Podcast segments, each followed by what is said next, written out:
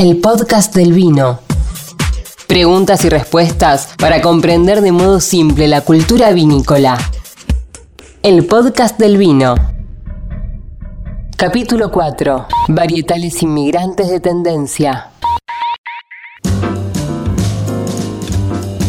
Bienvenidos amigos al cuarto episodio del podcast del vino. Somos Rochi Sujodoles y Nico Esquivel y nuestro compañero y sommelier Jero Artó. Y en este episodio que vamos a compartir hoy les vamos a hablar de varietales inmigrantes de tendencia. Como dijimos en el episodio anterior, hablamos de varietales inmigrantes porque la única uva argentina es el torrontés. El resto son uvas del extranjero. Hoy nos vamos a centrar en uvas nuevas, nuevas desde nuestro conocimiento, son todas uvas ancestrales, pero que hace poquito que las vemos en vinotecas, en góndolas, y que nos empezaron a sorprender, que se empezaron a plantar más en Argentina, y en consecuencia están muy relacionadas con los vinos de esta última época, Nico. Así es, Rochi. Hace tiempo me pasó seguramente a muchos de ustedes que están escuchando del otro lado también, que se empezaron a encontrar con nombres como Petit Verdot, Cabernet Franc, Pinot Noir, cuando antes por ahí no eran tan comunes, no eran etiquetas y denominaciones que leíamos a simple vista, eh, más bien leíamos Cabernet Sauvignon o por qué no Malbec o Merlot o Chardonnay, y por eso mismo vamos a dedicarnos a esto en este episodio del podcast del vino. Hoy Jero nos va a contar específicamente cuáles son esas uvas, por qué tuvieron tanto éxito, el público las aceptó o no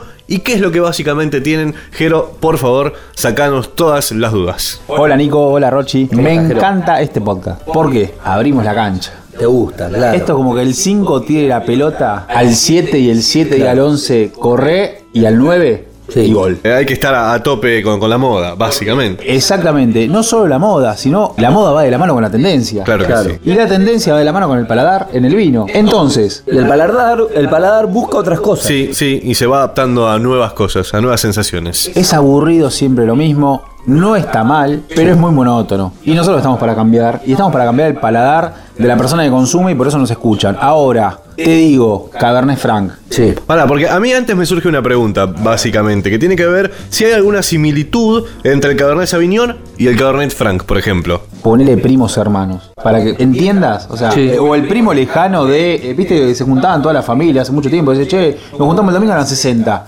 No eran todos primos hermanos, hermanos. Eran algunos primos lejanos. Bueno, el Cabernet Franc el Cabernet Sauvignon Mira. van, van, por ese, van por ese lado. Ahora, qué lindo que es el Cabernet Franc. Oh. Qué lindo el aroma del Cabernet Franc. Qué lindo el color del Cabernet Franc y el sabor. El Cabernet Franc es más sedoso del Cabernet Sauvignon en paladar. Mucho más, claro. ¿Sabes qué me pasa con el Cabernet Franc? Comparándolo, nosotros, por lo menos yo, y me parece que es un denominador común, primero conocimos el Cabernet Sauvignon. Sí. Y lo que me pasa es que cuando tomé mi primer Cabernet Franc, buscaba ese sabor y me, me resulta que no se parecen en lo más mínimo. Bueno, pero me parece que eso es alguno de los mitos que tenemos que empezar a sacar dentro de este podcast del vino. Porque, atención, si vos tomaste un Cabernet Sauvignon o tomaste, ¿por qué no un Syrah hace 10 años? O tu primer recuerdo en, en cuanto a esas cepas tenía que ver con un vino que por ahí no te gustó tanto. Primero, como decía Jero, el paladar se va adaptando. Segundo, los vinos se van adaptando. Y tercero, por ahí hay que ver qué tipo de vino, qué tipo de, de- de calidad de vino tomaste en aquella primera impresión, ¿no, Jero? Totalmente. Y aparte hay otra cosa puntual. Te lo comparo, por ejemplo, con una persona que estudia y estudia y estudia y estudia y lee libros Sí. y lee libros. En un momento, ¿viste? o sea, llega el doctorado, el doctorado, el doc- o sea, el paladar es igual.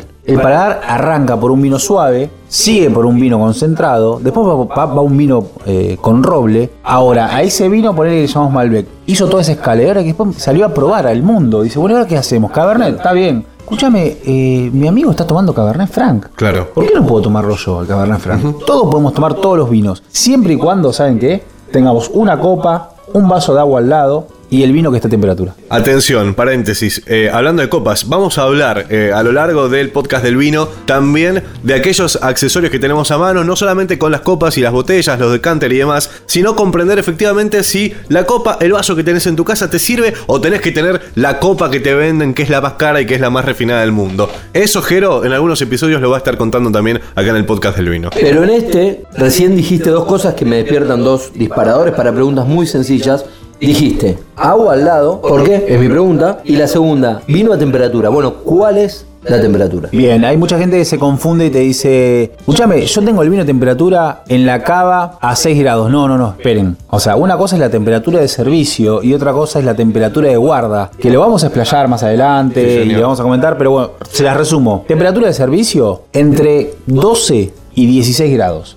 Ahora, en invierno o en verano cambia. Un poquito más fresco en verano y en invierno de 16 a 18. El tema del agua, puntual, el tema del agua siempre. El vaso de agua tiene que acompañar al momento del descorche. ¿Por qué? Porque saciamos la sed y degustamos y limpiamos las papilas gustativas para aprovechar el vino.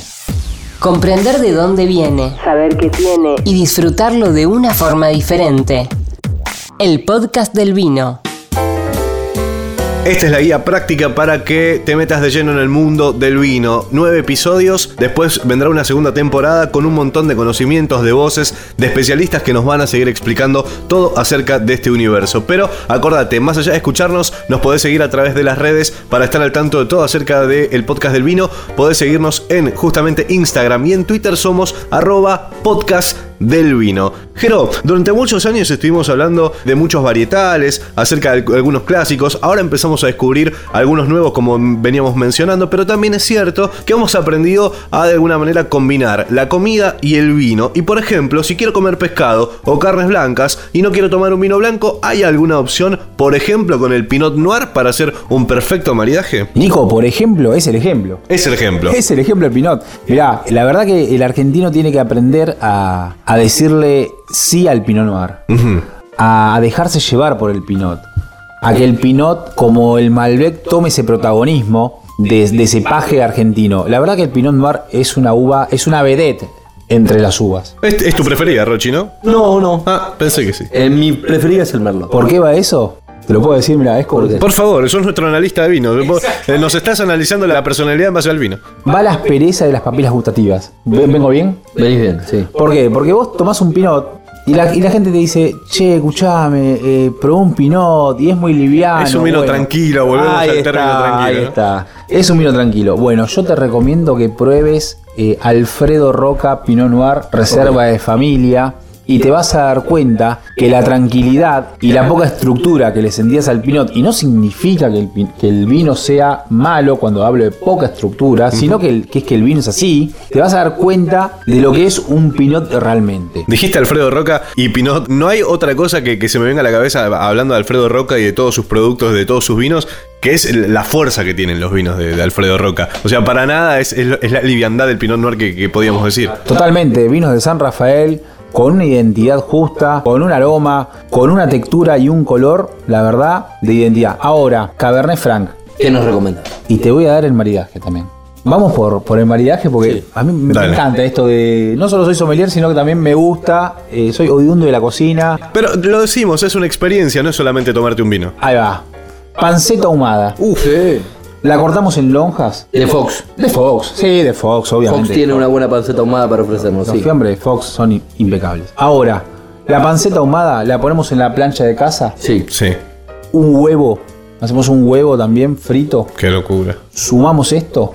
Así, eh, como entrada. Sí. Huevo poché, panceta ahumada, pancito acompañando y descorchamos el Cabernet Franc. Un poquito de pimienta.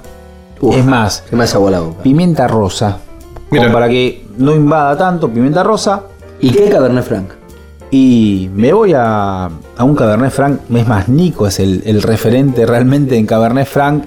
Y, Sí, él, y- él hoy, cuando arrancamos el podcast, me dijo: Este Cabernet Franc a mí me voló la cabeza. Sobre todo porque fui al lugar de origen, a donde se hace este Cabernet Franc, y, y principalmente lo que me llamó la atención por ahí, de- desconociendo en aquel momento un poco de, de- de qué se trataba, es que de las 700 hectáreas, ponele que tenía la, en, en este caso la bodega, había dejado de hacerlo Syrah, le había destinado un recorte increíble a las hectáreas de Syrah para tener en segunda cantidad, después del Malbec, nada más y nada menos que el Cabernet Franc. Y la verdad que con el tiempo fuimos comprendiendo que es un emblema de- del enemigo, este, este varietal de moda que decimos que es el Cabernet Franc, y sin duda alguna, eh, vos nos dirás eh, razón, precio, calidad, pero efectivamente es un vino que, si hablamos de Cabernet Franc, tiene una identidad bastante reconocida ya. El enemigo entonces. Sí, está bien. Está muy buena elección y quiero cerrar con algo que a mí me encanta, me encanta y es emblemático en el paladar mío, el Petit Verdot Sí. de, de Nina, Gran Reserva. Fue el primer Petit Verdot que probé yo. Ar- Arrancaste muy arriba, que muy arriba. Tuve suerte, como- claro. Claro, Acá en el medio, bueno, Petit Claro. Verdot de Nina. Eh, primer peli- me tocó con Riquelme el primer partido. Bueno, es que, ¿cuál es el problema que te toque con Riquelme? Bajar después. El, el primer Petit Verdot que tomé fue el de Nina. Sí. Dije, esta uva es fantástica. Y después me di cuenta que fantástico era el vino. Porque cuando busqué un segundo Petit Verdot, que había pocos, son pioneros, la verdad. Sí.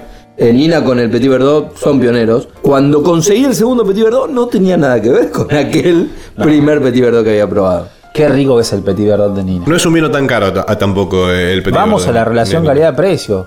Desmitifiquemos el precio góndola y vayamos a la realidad del vino. El vino gusta porque gusta el vino. Totalmente. No porque ponemos el vino, le ponemos a la etiqueta, le ponemos marketing y el vino tiene que valer, no sé, un montón de plata. No voy a ir a, a- a números, pero hay que desmitificar. O sea, hay que abrir la botella, probar el vino. Y si el vino nos gusta, el vino es rico, el vino es bueno y tiene buena relación calidad-precio. Puedo ser polémico con esto. Sí. Hace poco tomé un Nina Petit Verdot y lo maridé y vos me dirás si está bien o no. Y acá está lo polémico. Ahí va. Con un Leverbus de Fox. ¿Está bien o no está bien? No, está bien. Ah, mira, yo pensé que me ibas a decir no. No, ¿por qué? Porque el lever de Fox eh, tiene ese toque ahumado. Y seguramente lo, lo habrás untado en pan. Y en paladar, Sí. en paladar queda muy bien, o sea, juega mucho. Así que está muy bueno eh, tu opción y tu maridaje. Igualmente eh, abrimos este episodio diciendo de que estos nuevos varietales nos invitan básicamente a salir del lugar de confort, de la zona de confort en cuanto a los vinos. Y también, ¿por qué no? En todo caso, si es que nunca lo probaste, vas a probar un lever para combinarlo de esta manera. O sea, te, te puede parecer que de entrada no es el mejor maridaje, pero como también decimos y creemos, me parece nosotros, cada vino o el mejor vino es el que más te gusta, no importa cuánto valga, ¿no? Seguinos en nuestras redes para ver más allá de escuchar. En Twitter, Facebook e Instagram, el podcast del vino. Perfecto amigos, esto es lo más importante que había que saber sobre los varietales inmigrantes de tendencia. Somos Nico Esquivel, Rochi, sus jugadores Gacero y el sommelier, eh, nuestro amigo, nuestro eh, gran compañero Jero Artó. Y nos reencontramos en el próximo episodio del podcast del vino, esta guía absoluta para meterte lleno en este increíble universo.